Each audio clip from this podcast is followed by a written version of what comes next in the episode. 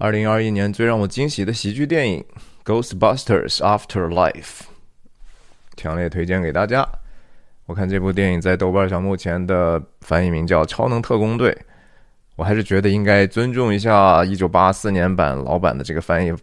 很经典的翻译啊，叫《捉鬼特工队》。我觉得就就就叫《捉鬼特工队》来世不很好吗？也挺顺口的，也比较符合原来人家的意思嘛。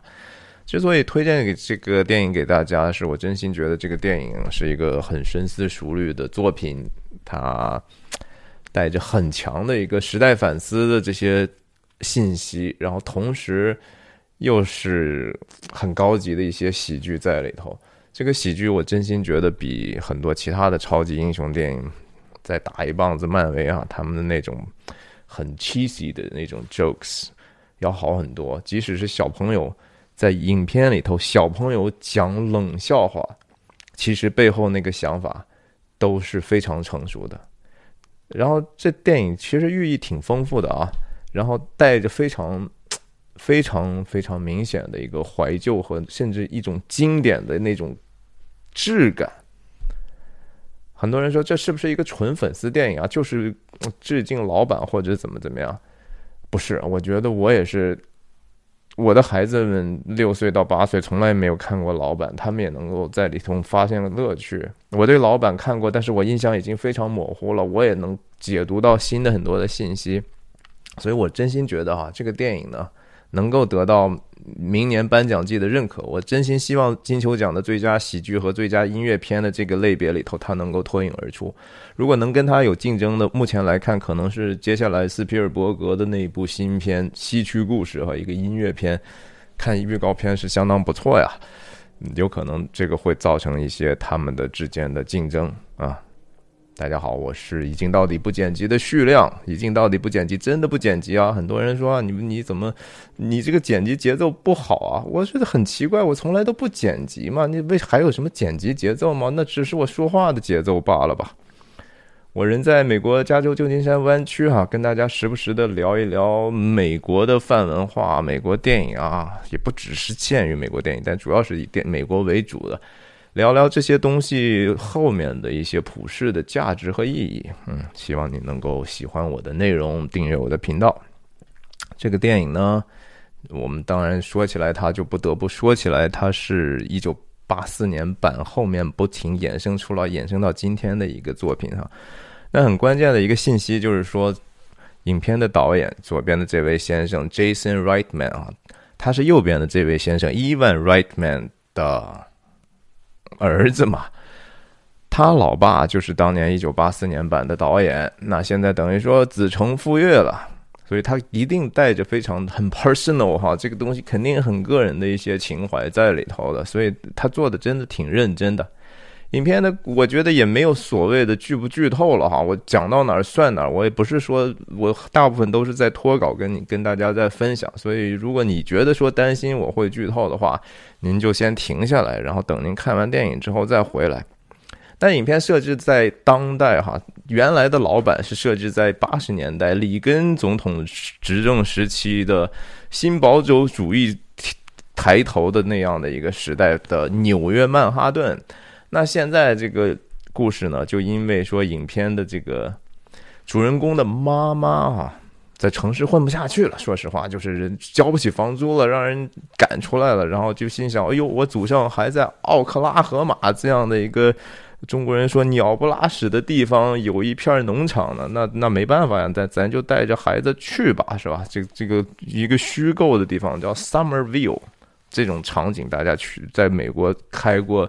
公路旅行的人就很清楚啊！我在我的频道里头也分享过一个叫米纳里或者水芹菜的这样的一个二零二一年被提名过很多个奥斯卡奖的一个韩国移民后裔的电影，也是发生在这个地方。那我其实也分享过很多美国公路电影的一本很经典的书哈，斯坦贝克写的。嗯，叫 Travel with Charlie，大家有兴趣都可以去看一看。我也在不停的兜售我以往的内容，我真心觉得我很真诚的把我的思考尽可能准确的分享给大家，也没有太多的时效性，对吧？OK，这个电影呢，还是以是一个其实是一个以小孩子为主的这样的一个电影，小孩子是影片的主角，是是是是真正那个让影让参与这个故事剧情的正面的那个力量。那反角是谁呢？其实有一点点，一方面是说你看不到的邪恶哈，或者说在屏幕上时间上出来，其实也没多长的那种啊大反派，但是其实他不是真正的反派，真正的反派，我认为啊是大人，就是他的妈妈，还有这个他们去了这个新的小镇的 Summerville 的公立学校的老师，就这男的扮演叫什么 Paul Rudd，他演的一个老师。我为什么说他们是反角呢？他们在这个影片里头，最后两个人成为了被魔鬼吧，我们就说魔鬼等于说驱使的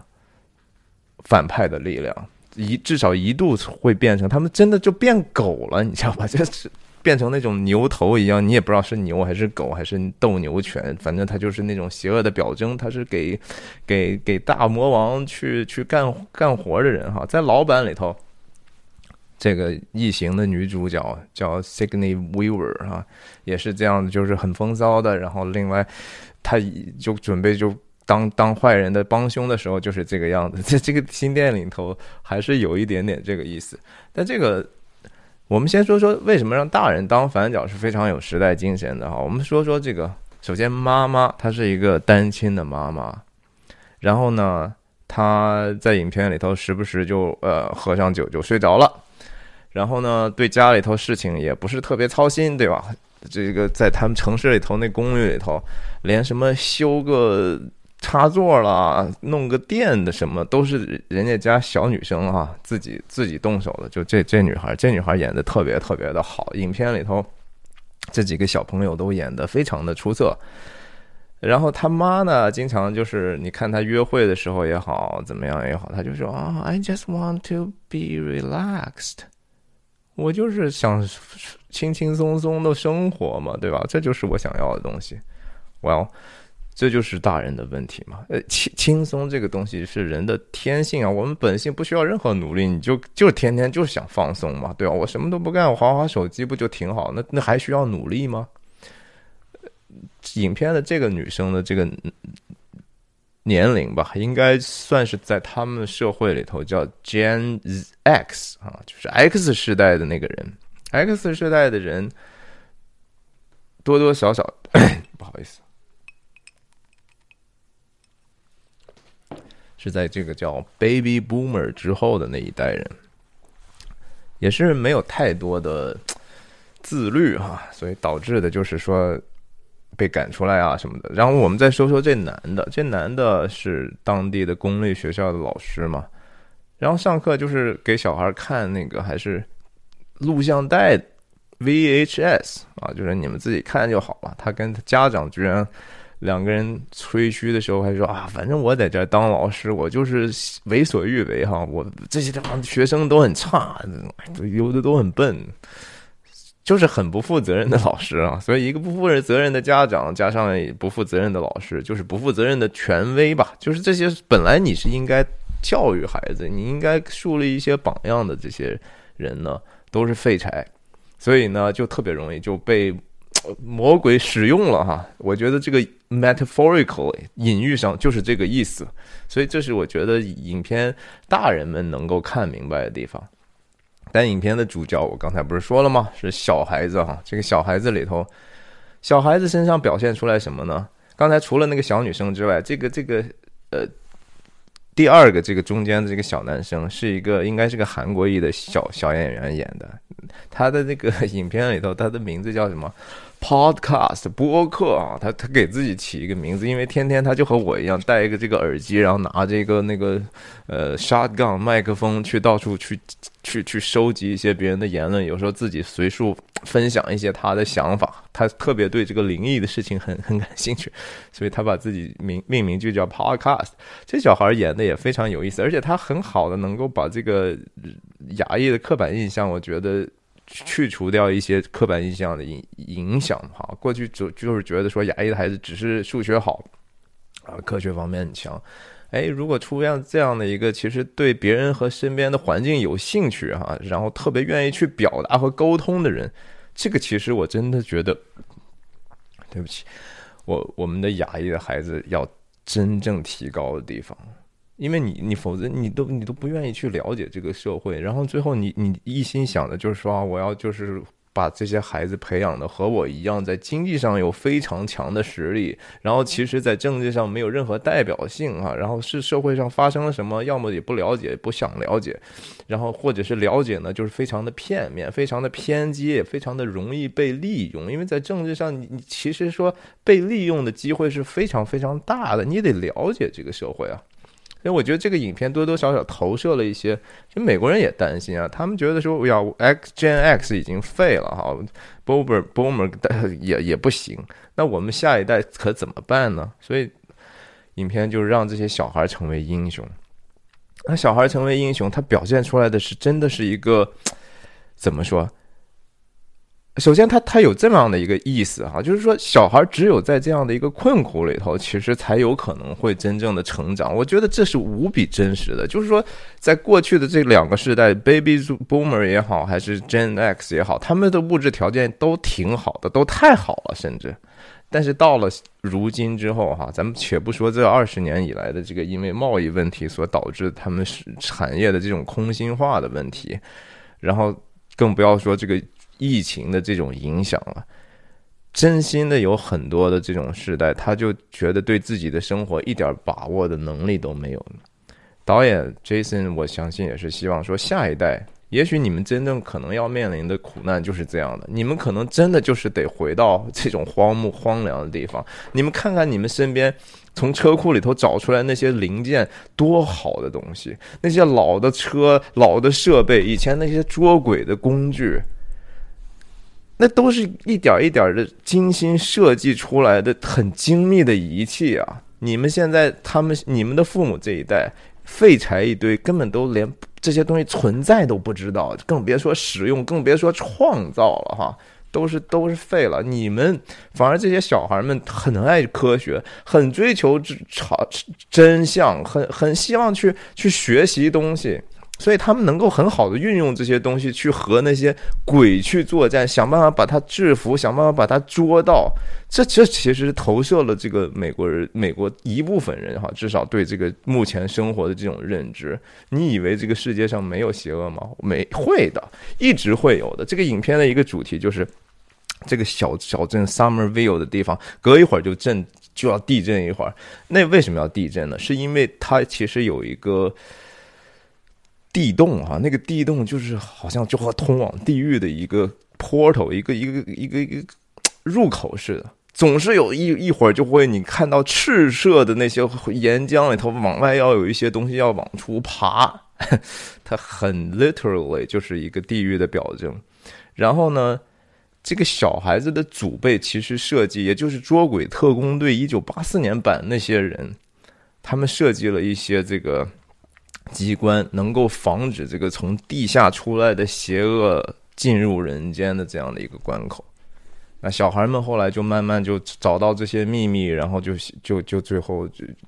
故事原型当然就是正义战胜邪恶嘛，是吧？但是这些小孩真的是通过这样的一些历险，通过这样的一些。呃，生活上的艰难才得到成长的。我们想一想，这个就是说，你想想，城市的两个孩子，他们离开了这个自己是 过去，你再在城市成为平民，你还是有比较方便的各种各样的呃基础设施吧，对吧？然后你身边你还是你熟悉的文化吧。哎，到了乡下之后，好吗？这个地方首先。他们也不认识任何人，而而且身边的文化是对他们是有排斥的，因为他们家他们的这个妈妈的父亲在这儿生活的时候，别人都觉得他是一个怪人，是吧？这个人在这儿到底干啥呢？是吧？然后给他们这个地方起名叫 “dirty dirty farm”，就是一个很脏的一个地方。你那个人是非常非常怪的，小孩也因为自己家族的这样的一个呃名声，经常受到一些羞辱。可是这个东西其实并不完全是坏事儿哈。这个影片我觉得很积极的表达这个东西。你别觉得说小孩偶尔说啊被人看不起了，然后生活好像物质条件也不是很好了，你就觉得说哇这个实在是我太失败。是你应该作为家长想办法去改善你自己的生活啊。首先说，其实自己的精神生活、物质生活当然也想办法给尽可能给孩子提供呃需用的这些东西。可是也不需要你去太担心，因为真的有一些这种逆境当中长大的孩子，很明显就是要更强的哈。OK，这个后来不是刚才讲到，就说来到的这么一个破地方啊，这个破地方这是他们家那个破破破楼，呃，破房子，其旁边就是一谷仓，里面就是有大量其实高科技的捉鬼的设备。但是谁把这些东西留在这儿的呢？其实是这个影片的小孩子的主，等于说外公吧。他这外公是谁呢？其实也是跟之前的前作一九八四年版是有关系的哈。就是这个画面的最左边的这位先生，他叫伊康，在这个新新版里头，其实。这个人已经过世了，他的过世也是让这个母亲决定让把孩子带回去的这样的一个触发事件吧。但是呢，这个母亲和这个老爷呢，其实是关系非常非常糟糕的哈，因为他觉得说，我也不知道我爸在干啥，反正他就突然抛弃我们了，然后也不跟我们，他反正就是好有病啊，就是我爸是个有病的人。那在影片的最后，其实是一个多重的一些 reconciliation 哈，是一个和好的主题，在那个时候出现了。它还不只是说这个父女之间的和好，也包括就说几个他们之前的怎么说，就是捉鬼的这些战友们的这种再次的重逢，因为再次出现了这个伊康的这个角色。已经是一个幽灵般的人物，但是他仍然对这个他所布置的这个整个是一个要捉鬼的大陷阱的这个装置，还是还是这怎么说？他还他的幽灵还在哈，他还是多多少少能够影响这个这个地方的。影片的这个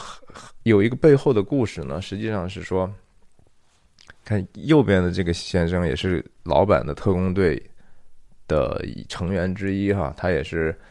呃非常有名的美国演员，叫 Bill Murray。那左边的这个先生就是演伊康的这个人，叫 Harold Ramis。在影片结束的时候，我们看到黑屏之后，第一个打出来的东西不是说 directed by 什么，不是说其他的任何东西，而是说就是为了致敬 Harold。用了他的，只用了一个 first name，是一个非常亲切的，就是向向这个 Harold 致敬。Harold 和这个 Bill Murray 在现实生活中，他们原来是非常非常好的朋友。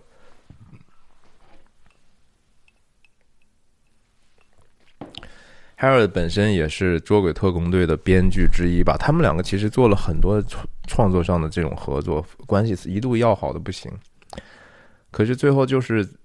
彪莫瑞在自己生活有一段时间出了很大的问题，他比如说离婚了，然后事业可能又一方面又好呢，一方面个人生活又比较的混乱。那他对自己的人生管理的不是特别好，然后有一次在片场呢，就和这个 Harold 就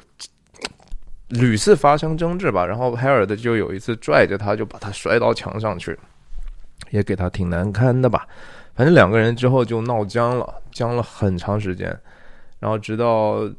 直到这个 Harold 快死的时候啊，然后他们才 Bill Murray 才去看了他一下，他们两个也不知道到底和好没有，反正坐了聊了会儿天儿。但是这个 Harold 本身，他说他一生当中其实屡次试图和这个 Bill Murray 和好，但是总是被这个拒绝啊，也被羞辱。那在影片里头，最后多多少少，Harold 本人这个演员已经死了，他是以一个幽灵的形象出现的，然后这个捉鬼的这些人。人还还还侧侧目给他看一下，也某种程度上也也表达这个演员 Bill Murray 和他的这样的一种和好吧。我觉得影片里头还有一个非常有意思的这些小鬼们哈，就是说，无论是说吃铁的这个这种怎么和螨虫有点点像的一种东西哈，还是那这个叫 marshmallow，就是一种棉花糖似的那种小怪物，那种小怪物有一个场景真的非常的搞笑，那些从沃尔玛的。那些棉花糖里头，他们就一个一个跳出来，看起来还挺可爱，但是其实非常的残暴啊！那见了人，那个影片的，就是这个老师，公立学校老师还想用那个指头去去碰一碰那看起来软软的肚子，结果就被咬了一口，结果一出来，一会儿又出来一大堆，之后大家那些 marshmallow 本身棉花糖本身那些小怪们拿的这些。竹签儿什么的，互相就穿起来之后就开始烤哈，这是也是美国的一个给小朋友特别在篝火的这个活动上常常准备的一个一个环节，就是让他们烤棉花糖在火上，烤到外头焦一点，其实就是糖嘛，那东西有什么好吃的？我是从来搞搞不清楚。可 影片里都就他们就互相烤，然后烤的时候。另外一个棉花糖可能被烤的不想烤，他还抓的这根竹签往外跑。另外有一个远处看到，在这个很热的一个表面上，一个棉花糖小怪已经化了。化的时候，大家要仔细看啊，有一个挺起来，一个大拇指往下降，慢慢就化在里头。这个大家熟悉电影的话就知道，这是《Terminator Two》哈，《Judgment Day》就是卡詹姆斯卡梅隆的。终结者第二集的最后很经典的施瓦辛格那个角色，等于说消亡的时候说 “I will be back”，我会回来的那样的一个场景。所以影片有很多的 references，就是说对过去的一些怎么说致敬也好，指涉也好，呃，看着真的很有趣味的。那这个影片里头这个邪恶的这个东西，再一次还是就是说。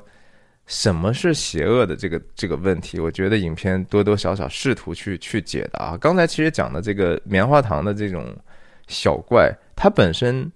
也是某种邪恶的表征。但是我们仔细想一下，就说小孩子，我们总是说啊，小孩子是无辜的，小孩子天生好像是多么美善。其实这个是我一直不同意。我我后来越想越觉得这个事情不对。即使在影视作品里头，我们想一想，想象一下哈，在这个老版的《一九八四》的这个捉鬼特工队里头，那个大的棉花棉花糖是非常非常恐怖的，看起来很无辜、很可爱，但是非常的残暴。在这个金敏的日本导演金敏的动画片里，《Paprika》里头也是那个一个大海大娃娃是吧，在街上走，巨婴啊，巨婴其实。是非常恐怖的。我也再兜售一下我的科恩兄弟系列，我专门讲这个科恩兄弟一部很经典的电影叫《Fargo》冰雪暴里头的一个场面。我认为那个就是一个人的这个巨婴的这种外化哈。巨婴小孩子生下来其实就是非常非常的残暴的。你要你要仔细观察他们的话，他们是为了自己的生存。他没有别的其他的技能。他他他，如果说不是说因为很可爱哈。他还真的挺难的。你说，我们当然为人父母是我们生物上的这种爱，但是他们本身其实是当他们很聪明的，很在很小的年龄就能感受到我如何能够去利用这样一个环境去为自己谋求更大的好处，即使在婴儿的阶段。我就小时候，我我们家女儿。因为他觉得说啊，他知道妈妈在跟他在一起，他就有有东西吃，对吧？他还是 baby 的时候，那有时候我过去看他，当他想吃东西的时候，我过去，他就很不高兴，他真的就就拿起来小手去掐我的脸哈。他对待他哥哥也是，他他当他觉得他不需要的这个东西的时候，他其实能够展现出来的小小的那个残暴是是非常可见的。然后，如果你把它放在一个其同时有其他的这些 baby 在一块儿的地方，他们之间的这种 territorial 的这种意识哈，这是我的地盘，这是我的玩具，那种互相的这种争抢和这种争斗，那种表现出来的这种呃。完全自私自利的本性哈，你不能说这个人生下来是一个呃就非常无辜的存在，所以我觉就觉得整个这个影片，他那个祖上的这个老爷，其实等于是当时为了他知道世界上有这样的邪恶的存在，他知道邪恶任何时候都可以从地底下冒出来，有那么多东西他需要去做，他需要去做的事情，所以他又不被当时的人理解，他就等于说秘密的在这个奥克拉荷马做了这样的一个东装置。然后，因为他做这个事情，其实本身有一句话叫什么？当你凝视深渊已久，你深渊必回以凝视。就是你，当你去和一个邪恶的东西去去去去，你去 fight 它的时候，哈，你去和他去征战的时候，你也很容易变变变得有一点点 evil 哈。至少就是因为你你的那个手段是非常非常可怕的，所以你也会硬让你的心变得非常的坚硬嘛。这也是影片的主题，就是说他那个 Gen Z 前面的那个他们的父辈，其实是二战之后的那帮人，有可能是有这样的一些问题的。那那那他们现在觉得说啊，我们没有得到很我们 Gen Gen Z 哈，也就是呃 Gen X 这代人，他觉得我们没有得到特别好的关爱，他觉得父母亲对他们缺缺乏的东西。可是，在放在他们的时代里头。呃，他还是试图去理解吧，这也是影片在最后的时候他们能够和好的一个最基本的一些前提。呀，总之就说这个电影还有一个老板的角色，当他出来的时候，我们看到他的胳膊上是有一个圣经的经文啊，我一看啊，这是什么创世呃，不是叫启示录，启示录的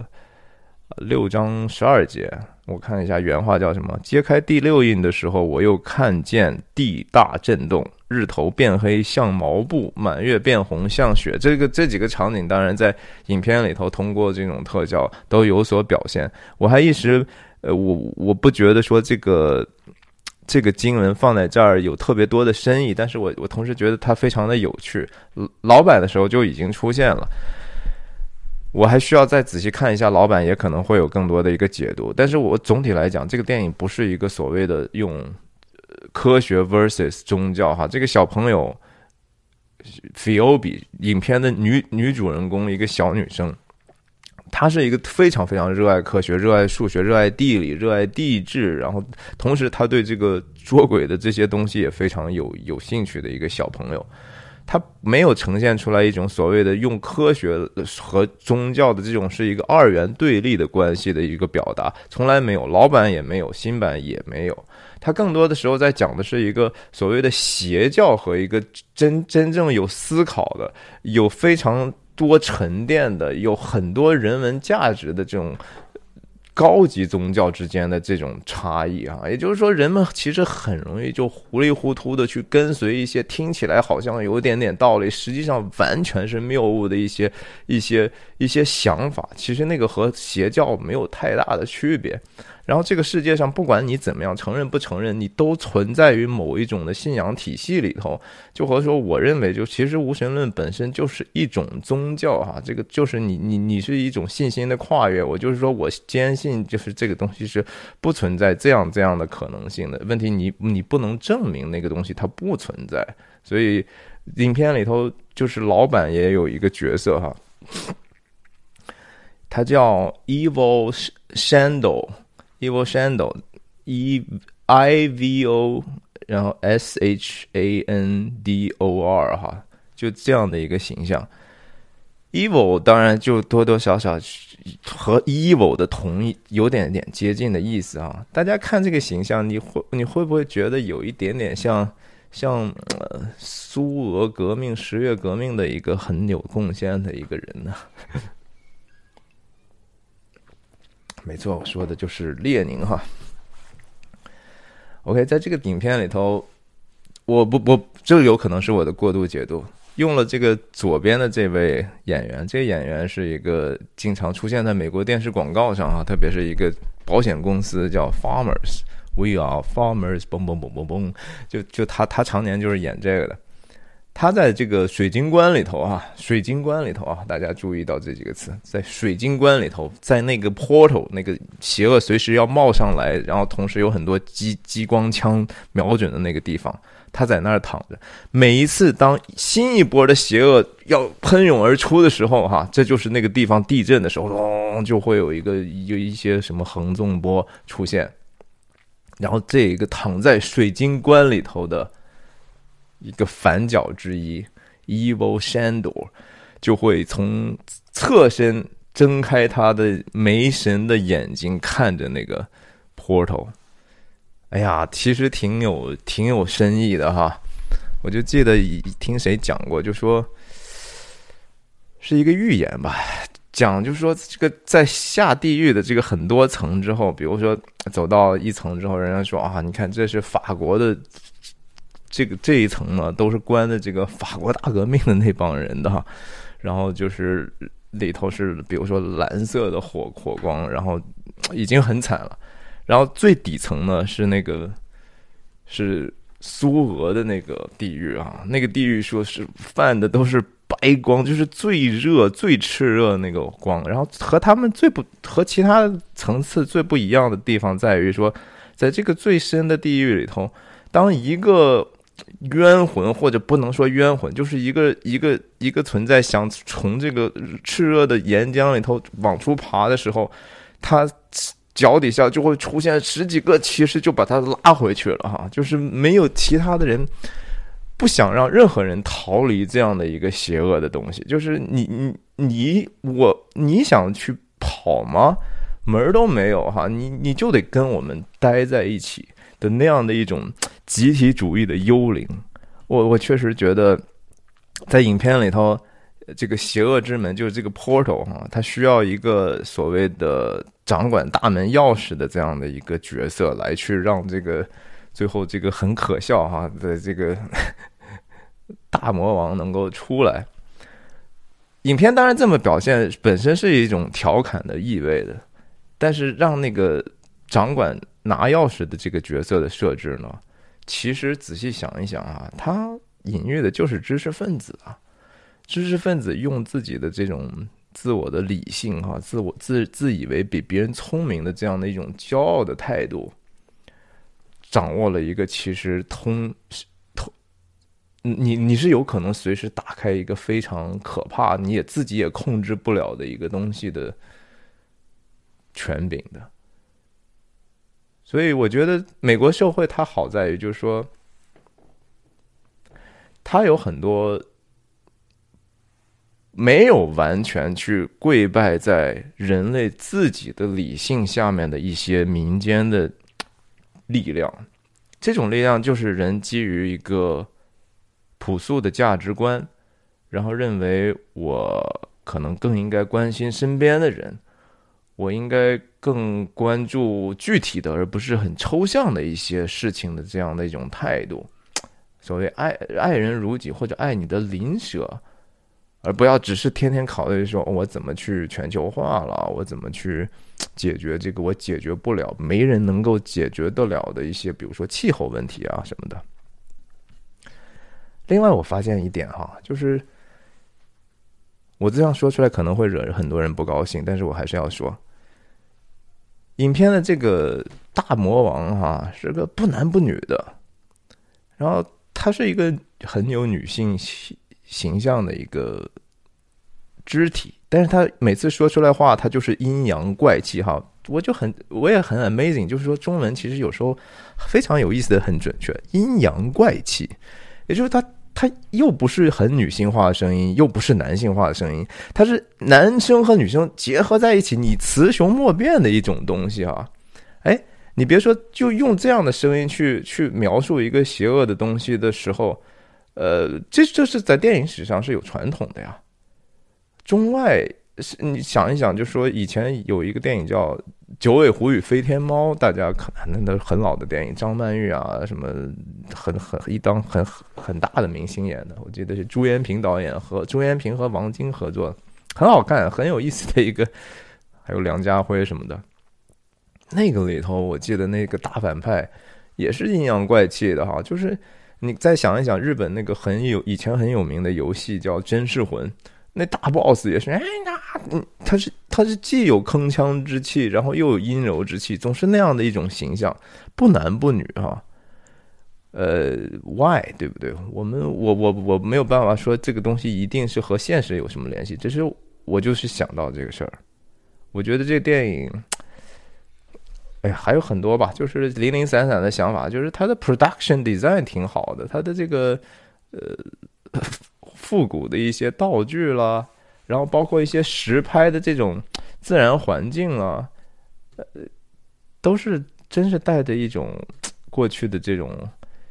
质感的，我是挺喜欢这个调调的。其实想一想，沙丘的那个之所以好看啊，很多特别在外景的这种好看，是因为它是实拍，它跑到什么黎巴嫩还是叙利亚，呃，那那个东西是真实的，是让导演去身处于在那样的一个环境的时候，他就想到说啊，我小时候看的沙丘的那个感受就是一样一样的，所以他很好的运用了这些自然场景，而不只是都是 CGI。做出来的那些 graphics 那个东西力量就是要差一些。反正这个电影我相信是一个非常小众的，我我觉得能看到我的视频这到这儿人是非常寥寥无几的，所以我也就在这儿说几句更放肆的话哈。我我我希望就说，如果说有人听到不也不要去自己去对号入座，但是我这是这几天的一个很真很很很强烈的一个想法，就是我真的觉得说我们这个。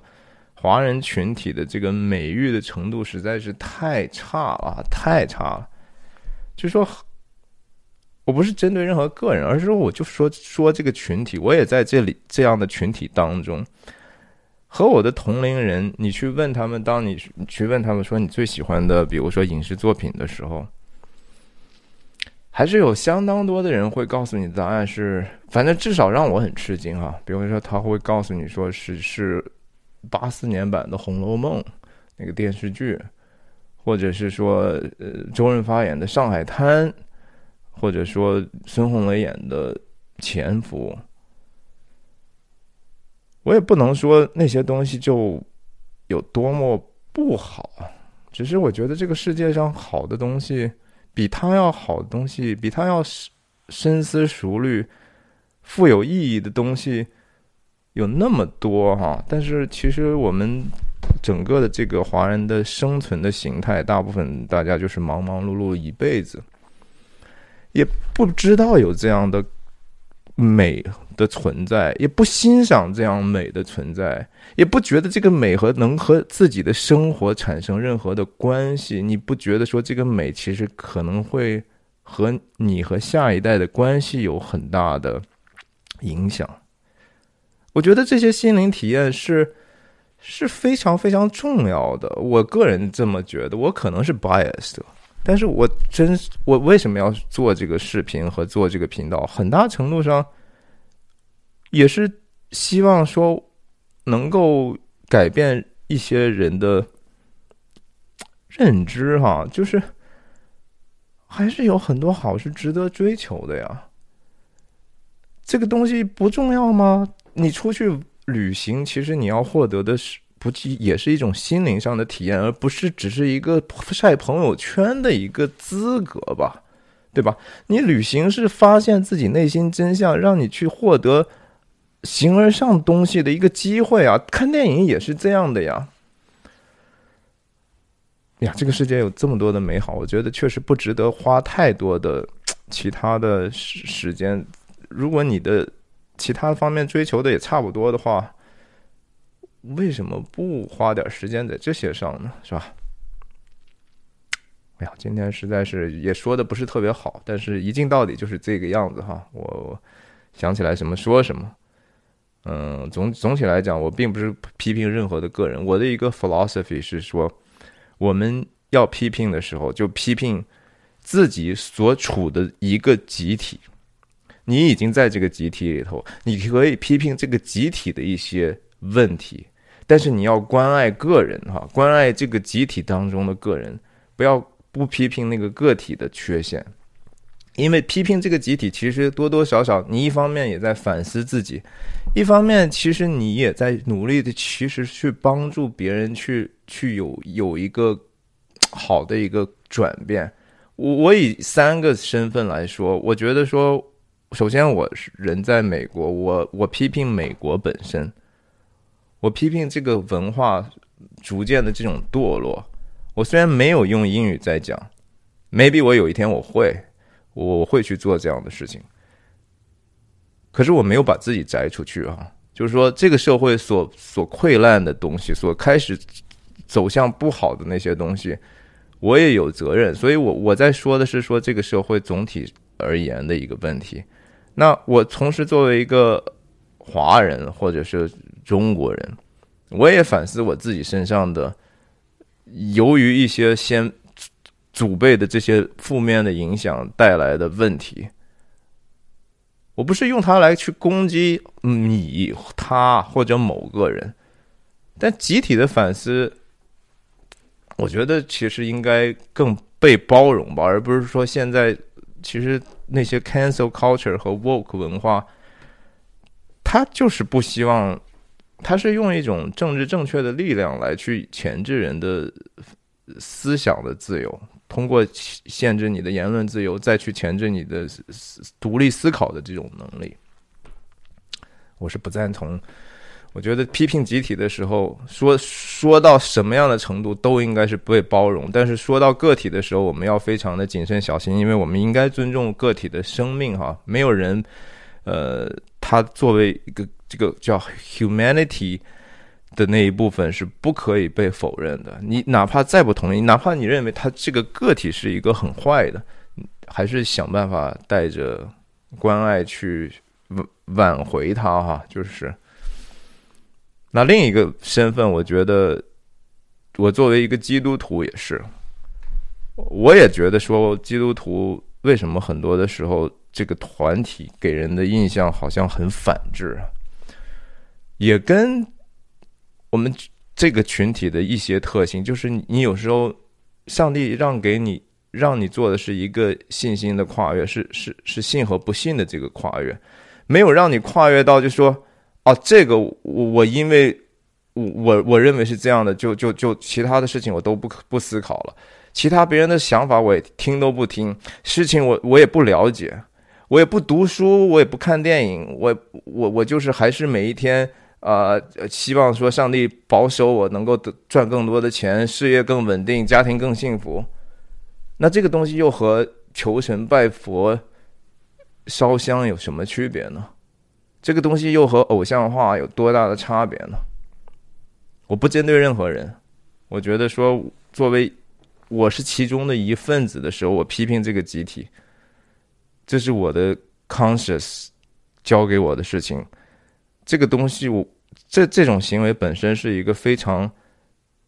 反政治的操作，哈，政治的操作永远都是其实是摘出来那些和自己意见不同的人，把他丢到敌人的另一方去，然后不反思自己的这个群体，然后永远去攻击另一个和你不一样的群体。这是 exactly 今天美国政治和社会各个阶层堕落的一个表象。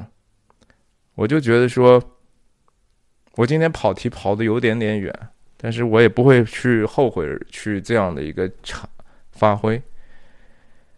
好吧，今天就唠唠叨叨说到这里，谢谢大家的支持，再见。